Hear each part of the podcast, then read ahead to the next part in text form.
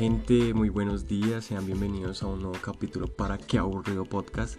Lamentablemente la semana pasada no pudimos sacar el capítulo, pero pues esta ya viene con todo nuevamente, ¿cierto? En el capítulo de esta semana vamos a hablar de por qué es tan difícil convertirse en deportista aquí en el país, digamos lo que profesionalmente, porque a pesar de todos los esfuerzos que realizan algunas instituciones y a pesar del esfuerzo que tienen que hacer eh, nuestros deportistas, pues es muy complicado llegar a, cumplir ese sueño. Entonces vamos a hablar un poquito de eso y empecemos con el capítulo.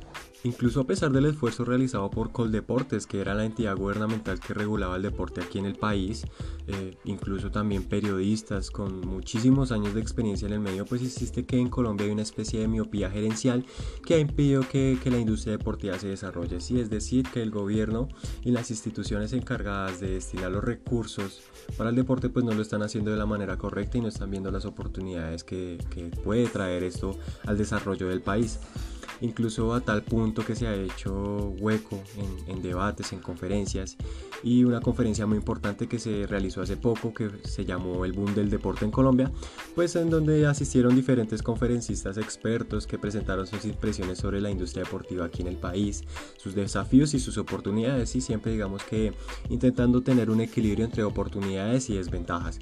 Eh, aunque pues venían de entornos totalmente diferentes, los invitados coincidieron en que es necesario formar administradores deportivos especializados con las herramientas interdisciplinares necesarias, así como equipos, infraestructura y demás cosas que se necesitan para impulsar a los deportistas de nuestro país y convertirnos en una potencia continental. Digamos que estas son algunas de, las, de los puntos que, que hay que trabajar, ¿cierto? Y de los cuales eh, los periodistas eh, hablaron muchísimo, pero lo malo es que pues simplemente no es solo decir las cosas que faltan, ¿cierto? Porque un documento que fue radicado en el Congreso por el Ministerio de Hacienda pues contempló una disminución del orden del 12% en los recursos que están destinados para el deporte comparados con los aprobados por la vigencia de, anteriores años y este recorte pues obedece según el informe de Coldeportes pues a que no habrá un solo peso destinado para la infraestructura recrodeportiva entonces aquí ya es donde se empieza a notar que todas estas cosas que mencionaron los expertos pues se podrían aplicar claramente, pero si no hay una inversión directa de parte de las instituciones y del gobierno pues es muy difícil poderlo cumplir, ¿sí?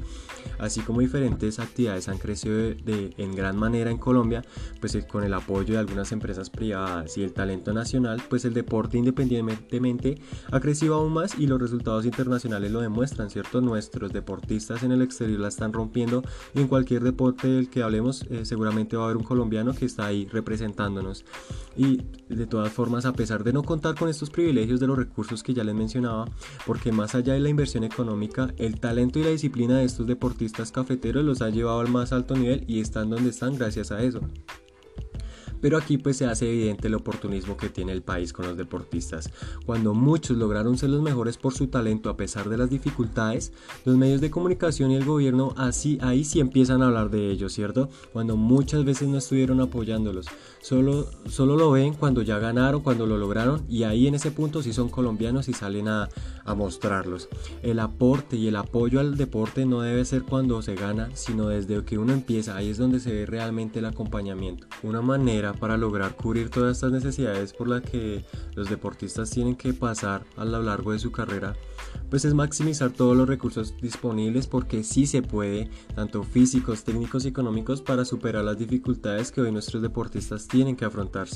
Por ejemplo, países como Brasil y Argentina destinan recursos económicos muy superiores a los nuestros y de los dos solo Brasil no, no, supera en resultados. ¿sí? Es decir, lo que Colombia invierte en nuestros deportistas está por debajo de lo requerido y los resultados están muy por encima de la inversión. Como les mencionaba, pues nuestros deportistas la rompen a pesar de las dificultades.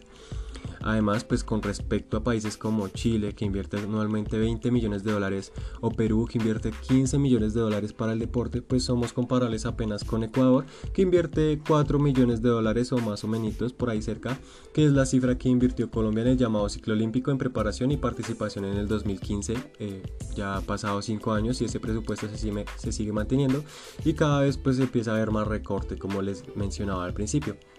En el país, eh, según los registros del Comité Olímpico Colombiano, se consideran como deportistas de rendimiento y de alto rendimiento a 184 atletas del país y son ellos mismos los que están respaldando la propuesta de que se pueden maximizar los recursos, pues sus condiciones de seguridad social y económicas pues son reducidas y más en estos tiempos donde pues la cuarentena y la pandemia han hecho que ellos no puedan entrenar, que no puedan ir a trabajar en pocas palabras porque a eso se dedican, entonces se están viendo muy afectados por ese lado. Bueno, y eso hablando de deportes que son así, digamos que altamente conocidos, ¿no? Pero esta problemática también se traduce en una falta de acompañamiento en diferentes deportes. Lo que son, por ejemplo, los deportes extremos están demasiado abandonados por parte del gobierno. Y a pesar de esto tenemos deportistas que son muy buenos y que también se encuentran en el, en el exterior. Por ejemplo, este tipo de deportes como el BMX o el skateboarding, pues se han estigmatizado que son unos deportes que son para el consumo de drogas. Y ojo, no tengo nada contra este consumo, pero por ejemplo, ejemplo, una cosa es el deporte y una cosa es hacer este tipo de actividades y no hay que mezclarlas porque lógicamente el rendimiento se ve afectado. Y lo que pasa es que son deportes de, estilo libre, ¿sí? Así que puedes montar donde se te dé la gana porque no hay límites y a la gente pues eso le incomoda muchísimo, ¿sí? Haciendo muchas veces que los jóvenes caigan en el consumo de alguna sustancia.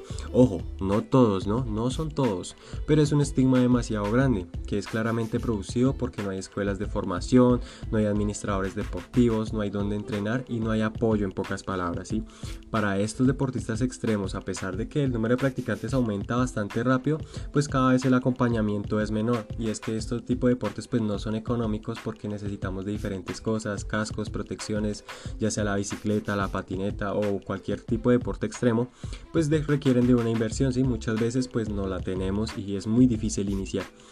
Entonces pues vemos cómo la situación en Colombia pues respecto al deporte es totalmente complicada en todo tipo de deporte en cualquier aspecto, ya que el desvío del dinero, la falta de inversión directa, pues hace que convertirse en deportista en el país sea muy difícil y más si somos deportistas con falta de recursos necesarios para empezar, como les mencionaba, que pues esto es una de las razones por la cual tenemos que renunciar eh, muy prontamente, ¿sí? Sin embargo, gente, y, ya para despedirme, para dejar este capítulo así, el capítulo hoy estuvo cortico, pero pues espero que les haya gustado mucho. Eh, miren que sin embargo para practicar un deporte no hay que ser profesional. Recordemos que esto pues puede ser un sueño para nosotros, pero si vemos que ya no lo cumplimos pues no es necesario ser profesional para poder seguir haciendo el deporte.